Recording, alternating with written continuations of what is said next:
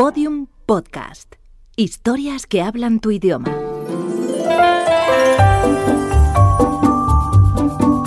Historias de medianoche. Chicho Ibáñez Serrador.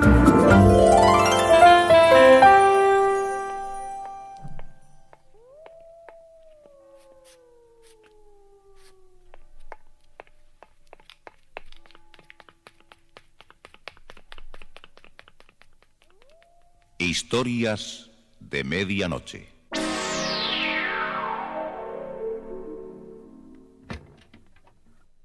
Buenas noches. La cadena Ser les invita desde este momento a entrar en la biblioteca del suspense. Adelante, por favor. Nos está esperando Narciso Ibáñez Serrador.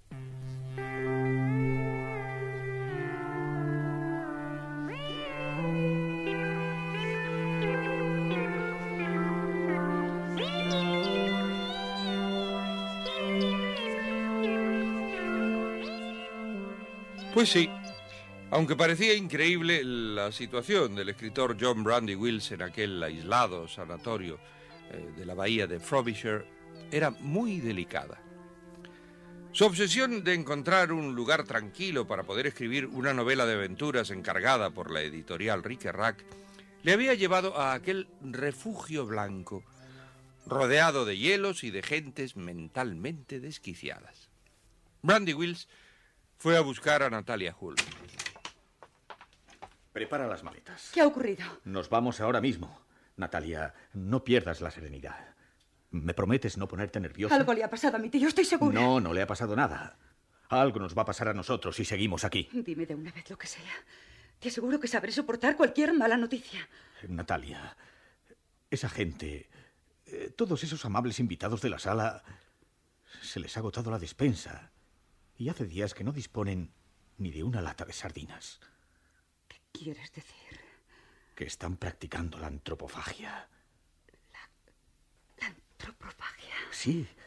Cada dos o tres días sortean al que se ha de sacrificar para alimentarlos a ellos. Pero eso no puede ser.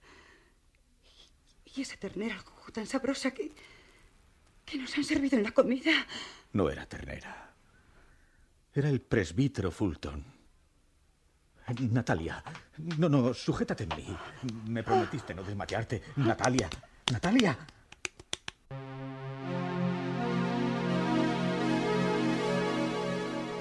Novela para antropófagos, de la colección de John Brandy Wills, con la actuación de José María Square, Valentina Bagué y Marisa Laoz.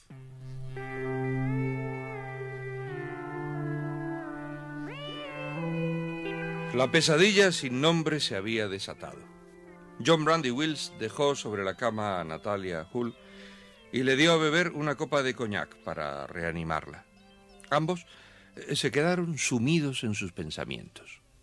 La coincidencia ha sido demasiado cruel.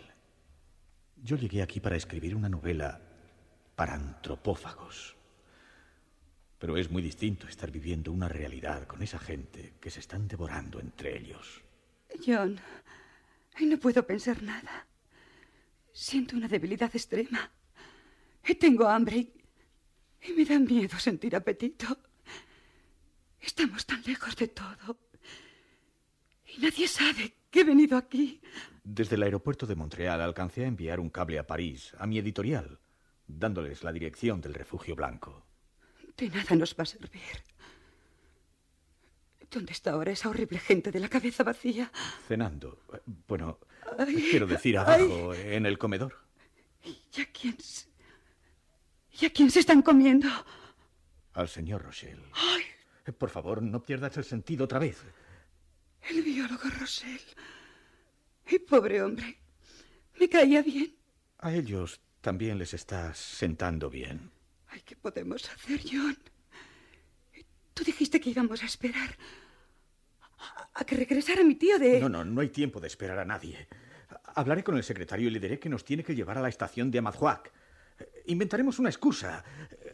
Que se te quedó una maleta olvidada en la estación. Prepárate mientras yo voy a buscar al señor Kessler.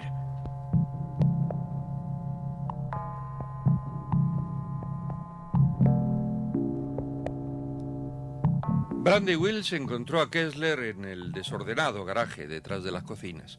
Estaba acomodando una camilla dentro de la ambulancia. Ah, señor Wills, no le he visto en el comedor. El viaje me ha quitado el apetito. Dígame, ¿será posible que nos lleve a la estación de Amadhuac? La señorita Hull se dejó olvidada una maleta. Me temo que no se pueda, señor Wills. ¿Por qué razón? No tengo la suficiente gasolina. ¿Y no puede llenar el depósito en la estación? Imposible. La gasolinera de Amahuat solo funciona los sábados. Recuerde, señor Wills, que los huéspedes tienen intención de marcharse y necesitan la ambulancia para llegar al aeropuerto de Lake Harbour. ¿Y cuándo piensan emprender el viaje?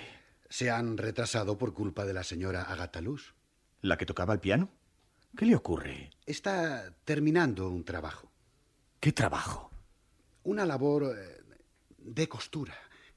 Sabe manipular la aguja quirúrgica con habilidad. Naturalmente con su mano sana. La señora Luz siempre ayudó al doctor Hull para hacer los puntos de sutura en las intervenciones de cirugía.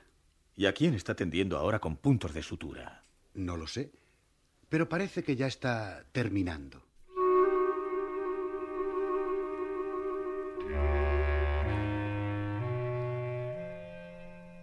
Natalia Hull avanzaba ahora por el pasillo de la segunda planta eh, buscando a la señora Deborah Grant. El pasillo está oscuro y las puertas cerradas. Débora, Débora, ¿está usted ahí?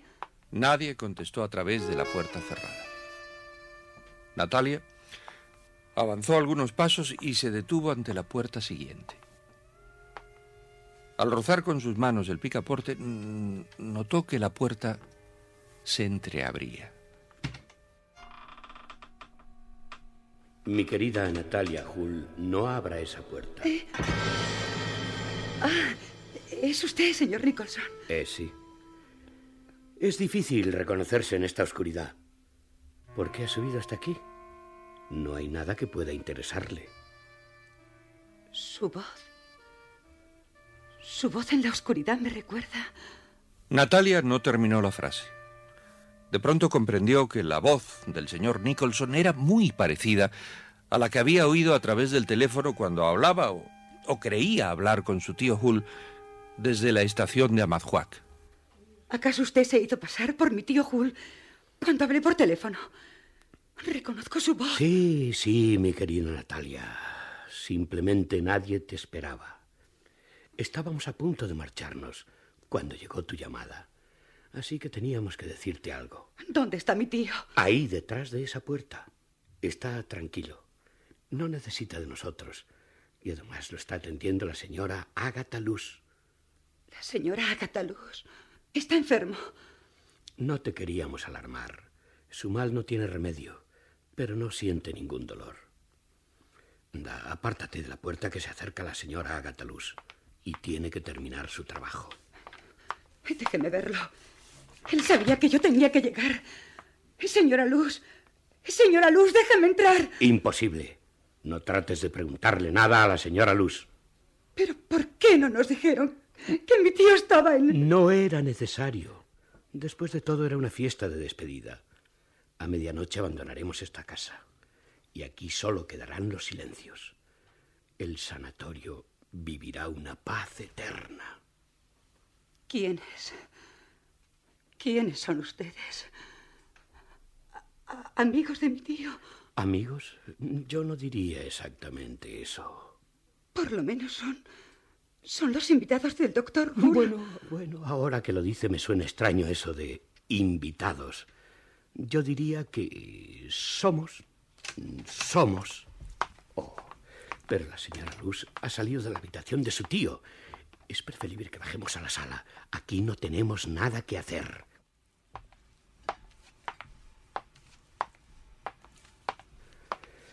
Pues sí, ahora recuerdo lo que somos. Nosotros somos los pacientes del doctor Hull.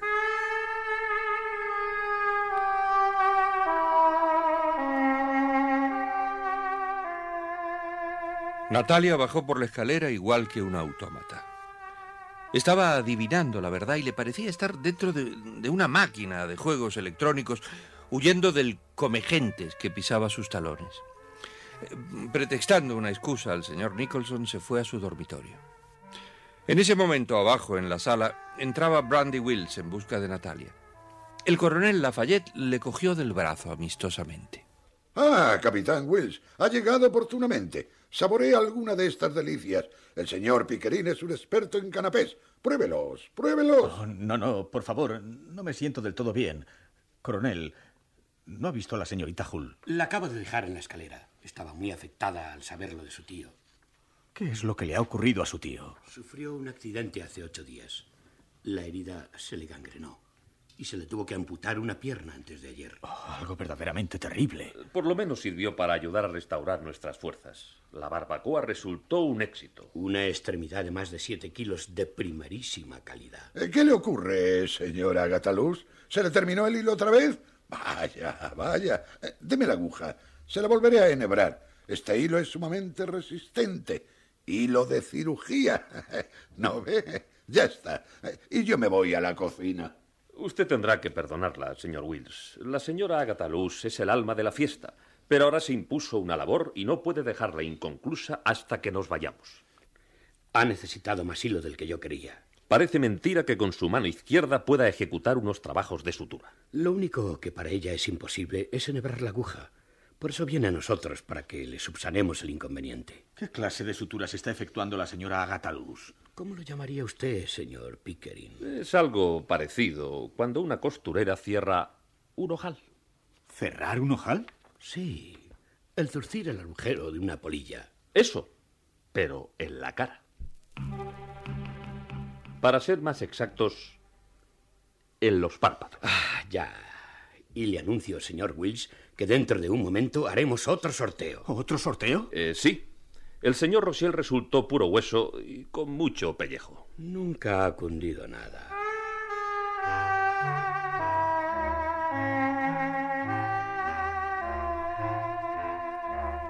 Y mientras Brandy Will se dirigía a la cocina por la puerta del comedor, Natalia Hull aparecía en el salón. ¿Dónde está la señora Grant? ¿Débora?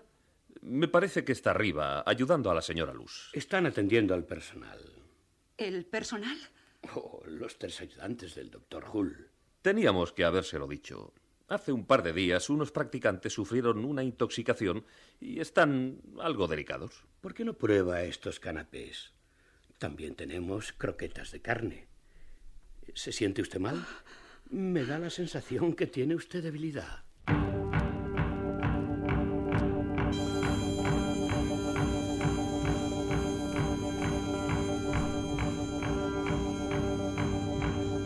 La escalera otra vez. Subía a ciegas. Tenía que constatar lo que había escuchado. Su cerebro no, no podía dar crédito a todas aquellas incoherencias dichas por los pacientes del doctor Hull. Y eran ellos, los pacientes, los que la habían atendido durante toda la noche. Natalia comprendía demasiado tarde la horrorosa convivencia que había sostenido con aquellos seres carentes de razón. El pasillo seguía en tinieblas. Se acercó a la puerta donde entrase tantas veces la señora Agatha Luz y al poner eh, su mano en el picaporte escuchó la voz de Débora junto a ella. No abra esa puerta. ¿Por qué me prohíbe entrar? ¿Acaso no quiere que descubra los horrores que hay ahí dentro? ¿Horrores? No hay ningún horror. Solamente que no queremos que ellos despierten. ¿Pero quiénes? Ellos. Nos ha costado mucho para que cierren sus ojos. Tenían siempre los párpados abiertos y nos miraban fijamente. Fue un problema terrible, Natalia. Ahora la señora Agatha Luz lo ha solucionado. ¿Ha solucionado qué? No podíamos irnos dejándolos despiertos. Son los ayudantes y el doctor Hull. ¿No me cree? Acompáñame para que quede tranquila. Yo abriré la puerta. Deme la mano. ¿No ve? La lamparilla ilumina algo la habitación. Ahí está la señora Luz, que está terminando con el último. Mire, ese es Phil el practicante que me cuidaba a mí. Ahora reposa tranquilo e inmóvil en esa cama. Yo lo cubrí con las mantas para que no tenga frío. Aquel de la otra cama es Alex. Era antipático. Se empeñaba siempre en obligarnos a la ducha matinal, a las seis de la mañana. Agua fría a las cinco de la tarde. Mire, aquí tiene a Stromberg. Tal vez el más cruel de todos. Nos encerraba a veces dos días seguidos. Después nos colocaba unas pulseras que daban corriente. Decía que era el tratamiento adecuado para curar nuestros nervios. Nos hacía pinchar en las venas para introducirnos líquidos. Eh, sígame. En aquella cama está su tío. ¿Se aparta? Ay, déjeme. Déjeme. Quiero salir de aquí. Me siento desfallecida. total, ellos no podrán verla. Sus párpados están cerrados gracias a que la señora Agataluz los cosió prolijamente.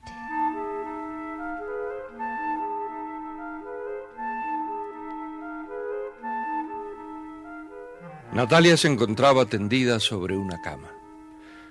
Levantó su cabeza de la almohada y, y miró a su alrededor.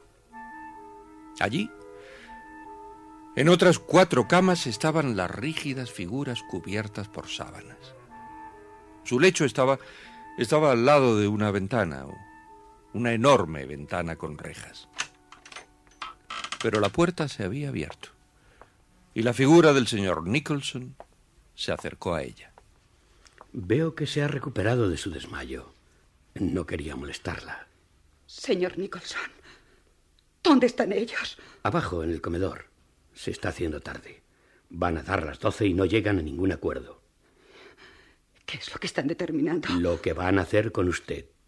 Ya hemos hecho tres votaciones sin resultado. ¿Qué pretenden hacer conmigo? Hay algunas dudas, eh, ya le dije. La señora Ágata y Débora, junto con el señor Pickering, creen que es mejor que les cierren los párpados antes de que el coronel le clave el cuchillo. Pero el resto, incluido yo, opinan que es preferible que actúe primero el coronel con el cuchillo antes que la aguja con hilo de la señora Agatha Luz. Queremos evitarle cualquier molestia innecesaria. ¿Dónde está el señor Brandy Wills? Tengo que salir de aquí. Hace rato que está tratando de comunicarse por teléfono con París. ¿Y el señor Kisler? Sé que él me ayudaría. Eh, está ahora empecinado en colocarle gasolina al radiador del automóvil. Dice que logrará mayor velocidad, pero yo creo que en el radiador no se pone gasolina, sino agua. Solamente agua. Y además, ¿para qué quiere salir fuera, señorita Natalia? Para. para ver las montañas de hielo. Por última vez. No puedo quedarme aquí sola con. con mis párpados cosidos. Sin haber visto ese paisaje conmovedor. La bahía de Frobisher. Es. es un secreto entre los dos. Creo que tiene usted razón. No podríamos negarle algo tan digno. Bajemos los dos. Mientras yo paso al comedor, usted salga por la puerta posterior. Sí. Pronto. Bajemos enseguida. Eh, espere un instante. Iré a ver cómo sigue el debate. Si acaso hay tiempo, vendré a avisarla para que pueda salir un momento. Pero no se mueva hasta que yo regrese.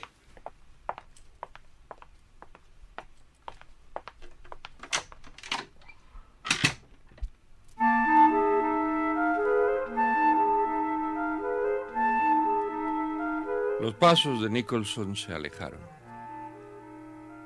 Natalia durante un largo, largo tiempo quedó quieta en su lecho, estremecida de impaciencia.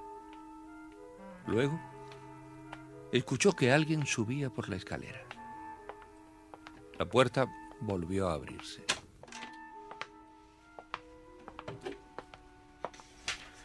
La figura de la señora Agatha Luz entró y se acercó a la cama donde estaba Natalia. Señora Agatha Luz, veo que está preocupada por mis párpados. No, no tema. Los cerraré enseguida. No, no, no, no se acerque. Deje la aguja.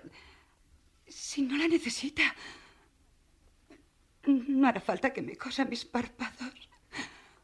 Observe. Ya cerré los ojos. Así me quedaré con mis pupilas escondidas sin molestar a nadie. ¿Le gusta así? No le daré ninguna clase de trabajo. Y está usted muy fatigada esta noche.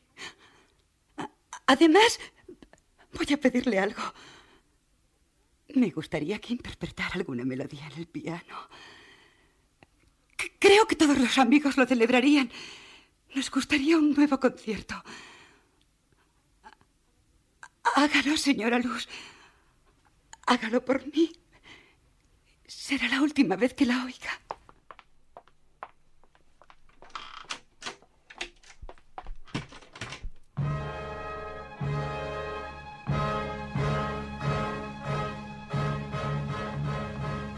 Natalia Hull trató de salir por la puerta principal, pero se hallaba cerrada y no había llave en la cerradura. Angustiada, se dirigió hacia la cocina para tratar de salir por la puerta de servicio, pero la puerta que daba al patio posterior también estaba con el cerrojo echado. Dios mío, estoy prisionera dentro de este manicomio. Buscó por los cajones y los estantes hasta que encontró un manojo de llaves. Una de ellas correspondía a la puerta de la cocina. Natalia Hull abrió la puerta y salió al patio. Luego corrió por el sendero. Al doblar el muro, Dos brazos la cogieron con fuerza. ¿Es usted, señor Kisler? ¿A dónde va tan deprisa? Eh, déjeme. Necesitaba respirar aire. Me ahogaba. Me ahogaba en el interior de la casa. Eh, déjeme sola. Imposible. Debo llevarla ahora mismo adentro. Tengo la llave de la puerta principal. Natalia quiso soltarse de las manos del loco, pero fue inútil. Poco a poco sintió que la empujaban de nuevo hacia la puerta principal.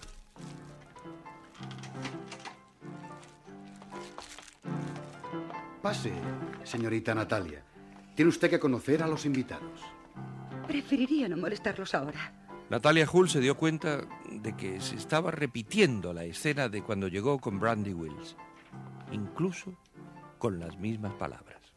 Son todos amigos de confianza de su tío. Sígame, por favor. Observe. La señorita Agatha Luz está entreteniendo la reunión con una interpretación al piano. Un momento, señores.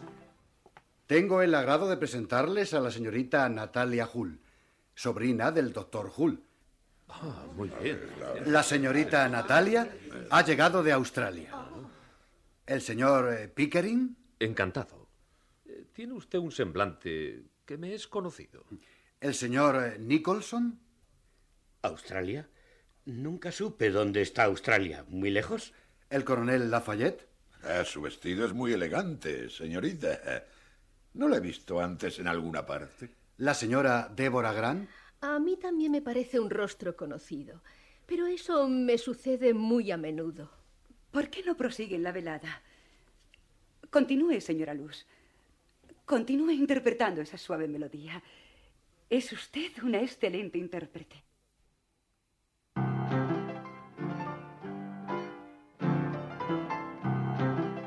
Todos habían quedado inmóviles escuchando las vibraciones de aquel eh, insoportable piano.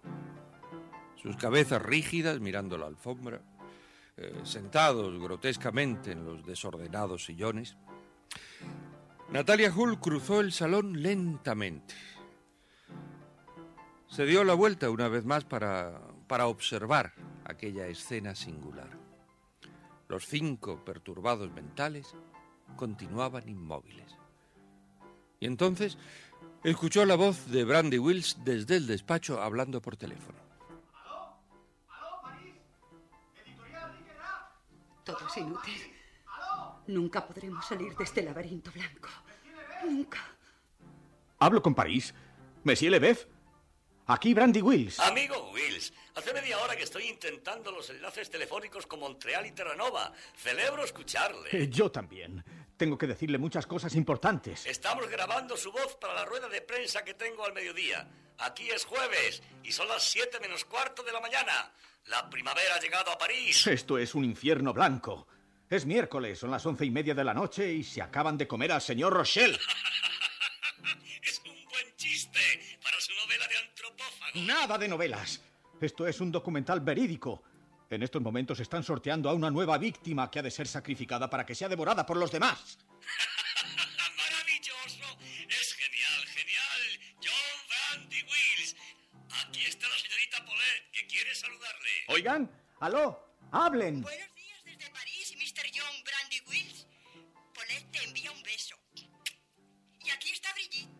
En aquel momento una mano intentaba arrebatarle el teléfono. Era la señora Deborah Grant. Un momento, señor Wills. Escuche. Aló, mon amour. Soy Brigitte. Déjeme hablar tranquilo por teléfono, señora Grant. Escúcheme, señor Wills. ¿Qué es lo que quiere? Ya se ha hecho el sorteo. ¿Y quién ha salido elegido? Usted, señor Wills.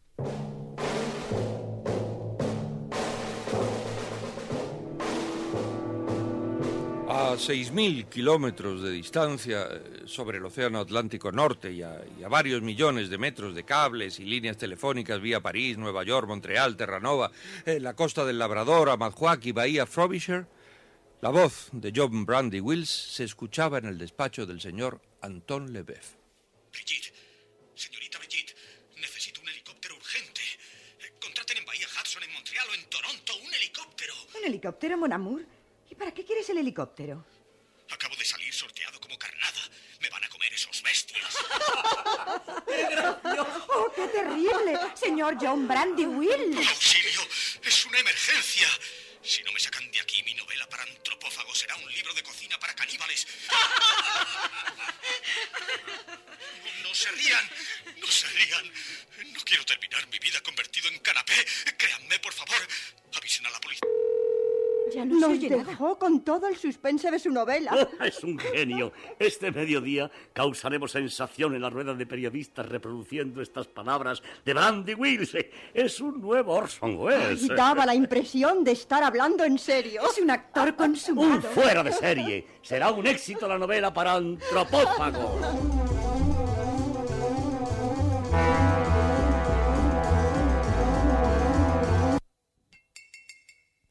Señoras y señores, se ruega que pasen al comedor. El señor John Brandy Wills está servido. C'est si bon. Lovers say that in France, when they thrill to romance, it means that it's so good. Pues sí, en el mundo de la ficción literaria todavía se recuerda el nombre de John Brandy Wills. Y los que hoy visitan el Sanatorio Blanco, mm, convertido ahora en un eh, turístico horno de azar, pueden contemplar el impresionante monumento en memoria del escritor consistente en un tenedor y un cuchillo esculpidos en un témpano de hielo de 37 metros y medio de altura. De la señorita Natalia Hull eh, nadie supo nada más, aunque hay quien dice que está en Australia, en una colonia de vegetarianos. Novela para antropófagos, de la colección de John Brandy Wills, con la actuación de José María Square, Valentina Bagué y Marisa Laoz.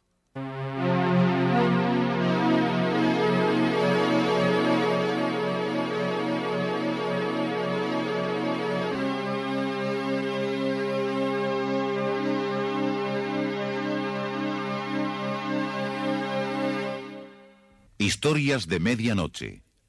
Diariamente de lunes a viernes por la cadena Ser, una selección de relatos con los componentes del suspense y del humor negro presentados por Narciso e Ibáñez Serrador. Bueno, pues mañana estaré con ustedes para contarle una historia completa, una historia de los viernes, de esas que, que empiezan y terminan en la misma noche. Y para aquellos que, que quieran estar en forma y conservar una buena línea, no de- se olviden seguir, seguir una, una buena dieta, baja en calorías. Mi médico me la recomienda todas las semanas y yo todas las semanas la olvido. Pero no olviden eh, conectar mañana con nosotros. Hasta mañana. Historias de medianoche, con mucho suspense. Síguenos en Twitter, arroba podiumpodcast y en facebook.com barra podiumpodcast.